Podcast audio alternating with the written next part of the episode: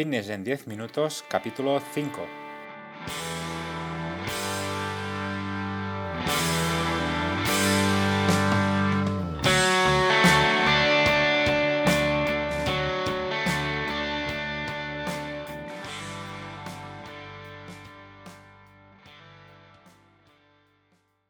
Bienvenidos un día más, un lunes más a Fitness en 10 minutos, capítulo número 5 del día 10 de febrero de 2020.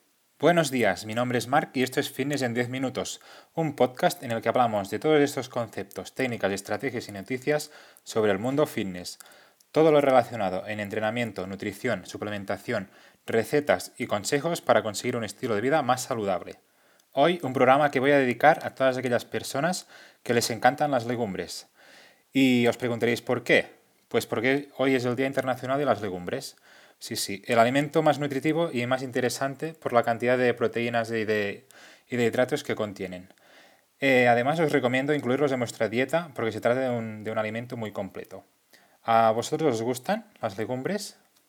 Hoy, como cada lunes, ah, un programa especial para vosotros porque vosotros sois los protagonistas con vuestras preguntas que me vais enviando a través de, mis, redes, de mis redes sociales o también en mi correo.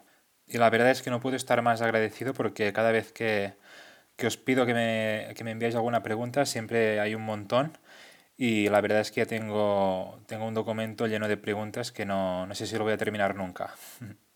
Así que nada, que muchas gracias por esta parte y nada, como siempre os digo, eh, comentaros que próximamente en mi página web, marpadrosafit.com, tendréis cursos para aprender sobre entrenamiento y nutrición.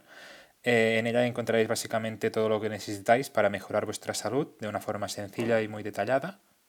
Entonces, cada semana mm, tendréis un curso, un nuevo curso, y si además queréis proponer algún tipo de curso en concreto que, que os guste, me lo podéis decir en el apartado de mi página web, que es marpadrosafit.com barra contact us. Pues bien, ahora sí que sin más dilación empezamos con, las preguntas. Empezamos con Vero, que nos uh, comenta eh, cuál es el tiempo que debe pasar entre el preentreno y el, el entrenamiento. Muchas gracias por todo. En este caso, Vero, lo que te recomendaría es que hicieras un poco el, ensayo-error, es decir, probar uh, y medir tus sensaciones en, el momento de tomar el, suplemento, el preentreno, ya sea una cafeína o, o cualquier otro, un preentreno normal y ver eh, las, sensaciones que tienes en el entrenamiento. Normalmente lo que se suele hacer es tomar el preentreno una hora antes del, del, entrenamiento. Esto es lo que decían los estudios. Pero luego sí que hay gente que lo hace pues media hora antes, depende. Así que lo que te recomiendo es esto, que hagas, que lo pruebes, que pruebes media hora, luego una hora y lo que te vaya mejor pues, pues lo, lo haces. Así que si lo pruebas ya, ya me comentarás a ver las sensaciones que has tenido y, y si realmente te ha funcionado el preentreno, ¿vale? Muchas gracias por tu pregunta. Vamos ahora con Jordan, que nos dice, ¿cuál es el mejor elección, mejillones en escabeche o berberechos? Un saludo, crack. En este caso, Jordan, es, una pregunta muy, muy personal.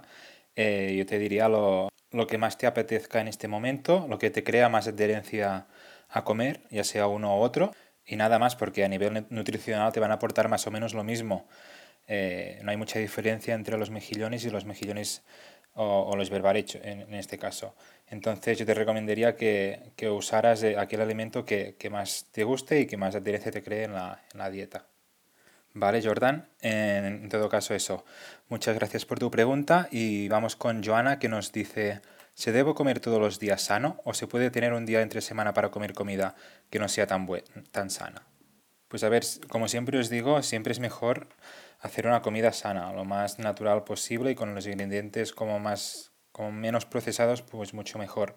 Tampoco soy muy partidario de, de hacer cheat meals, es decir, ah, en un, una, comida a la semana, pues realizar una comida libre, ya sea en una hamburguesa, una pizzería o, o, ir a un sitio de estos que, de comida rápida o, o hacer un atracón muy grande en una comida sino que ah, pues durante el día si te viene bien un, helado te lo comes, si te viene bien un donut te lo comes, al final tenemos que elegir ah, productos que nos creen adherencia, que, que nos suponga un, una dificultad muy grande hacer dieta y, y, nada, y no estar pensando todo el día en, en hacer esta, esta comida libre, porque esto nos va a provocar estrés y al final no cumplir con la dieta.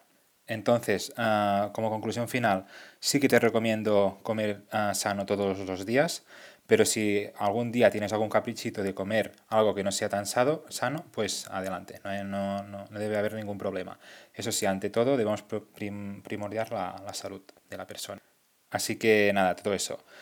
Muchas gracias, Joana, por, por tu pregunta. Vamos ahora con Gali, que nos dice, que nos dice no entiendo bien lo que significa déficit calórico. ¿Lo podrías explicar de forma sencilla para que se entienda mejor? Gracias. Pues bien, Gali, lo que significa estar en déficit calórico es ah, consumir menos calorías de, los, de, las que tú necesitas. Es decir, si tus calorías de mantenimiento están en 1000, pues estar en déficit calórico es ah, consumir unas 800, mm, 750 ah, calorías. Más.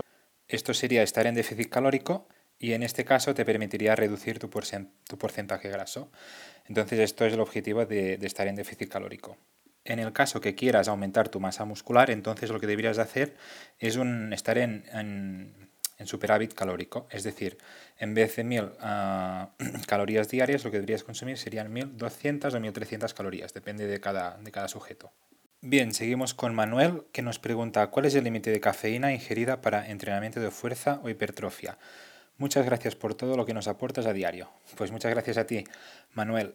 Pues bien, pues bien, esto, Manuel, dependerá un poco de, cada sujeto, de cada persona, del momento en, el que está entrenando, el tipo de entrenamiento, pero ah, normalmente lo que se suele, se, suele consumir es entre 200 miligramos y 400 miligramos de cafeína.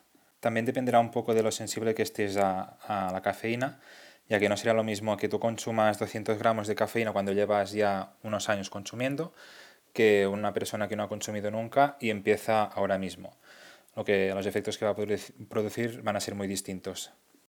Y también se recomienda pues ciclar esta cafeína, como por ejemplo estar consumiendo dos semanas y luego dos semanas de estar sin, sin consumir, o por ejemplo estar cuatro semanas consumiendo incrementando las dosis y luego dos semanas sin consumirla. O otro, otro ejemplo sería, por ejemplo, estar, estar dos, días, dos días consumiendo y uno de, de, descanso. Y de esta forma pues, nos beneficiamos mucho más de, de, los efectos de la cafeína, ya que a medida que vamos tomando más y más cafeína, nuestro cuerpo eh, se va haciendo más tolerable. Entonces es, es aconsejable realizar estos periodos de descanso para, para equilibrar un poquito más el, cuerpo y luego una vez volvemos, volvemos a, tomar la cafeína, pues los efectos vuelven a ser igual de positivos que, que al principio.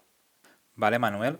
La verdad es que la cafeína es un suplemento muy interesante, sobre todo para, para dar un plus de motivación, de, de enfoque antes de, de, empezar el entrenamiento y la verdad es que yo lo estoy utilizando y me funciona muy muy bien.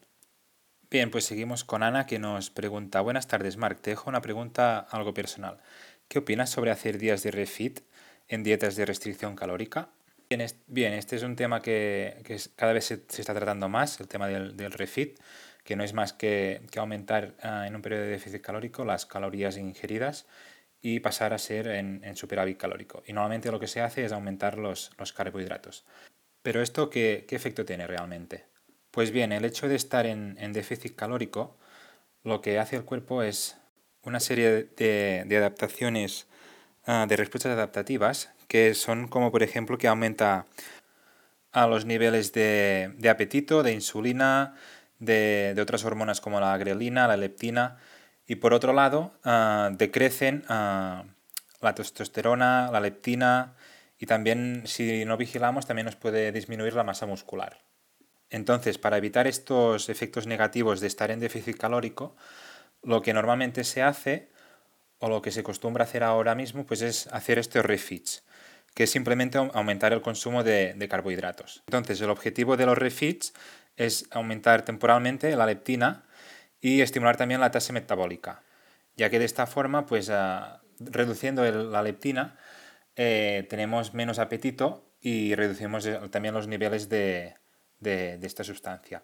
Aunque yo personalmente, ah, en la mayoría de personas, más que refit, lo, lo que recomendaría es hacer bloques eh, de restricción calórica que durase dos tres semanas y luego ah, estar una o dos semanas con, con una dieta normocalórica. Y esto normalmente lo que hace es obtener muy buenos resultados. Quizás mejores que, que los, que que los que las personas que hacen refits semanalmente o, así. Entonces, los refits sí que se pueden recomendar, pero en casos, en casos muy excepcionales y dependiendo mucho de, de la persona. Vale, espero haberte respondido a la pregunta, Ana, y ahora vamos con Carmen, que nos, que nos dice, buenas Marc, ¿qué consejos me puedes dar si no estoy lo suficientemente motivada para entrenar hoy? Muchas gracias. Pues bien, en este caso, Carmen, lo que te recomendaría eh, sin usar suplementación es, ah, hacer un feedback de lo que realmente te has propuesto hacer ah, esta actividad física, pensar otra vez que, esta actividad física se te acercará un poco más a tu objetivo principal.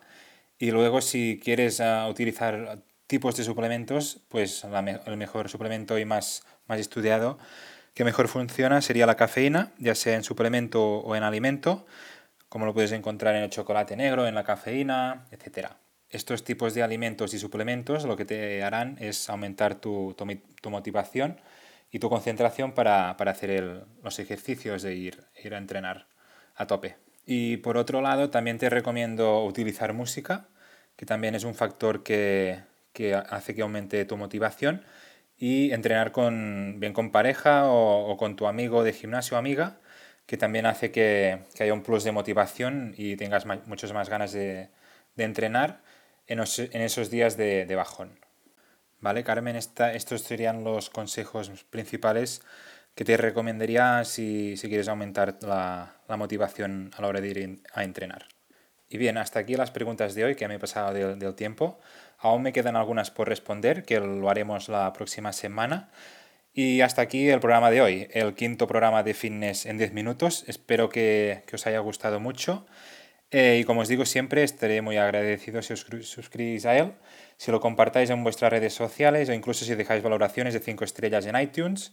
Eh, me gusta y comentarios en iBox y en Spotify, que son las plataformas donde me vais a encontrar. Y nada, a cambio os publicaré de forma regular, como ya sabéis, cada semana para no perder la costumbre y básicamente para crecer juntos en esta, en esta aventura. ¿Vale? Nada, gracias por estar siempre ahí al otro lado, escuchándome y apoyándome. Muchas gracias a todos y que paséis una genial semana. Vamos a por todas.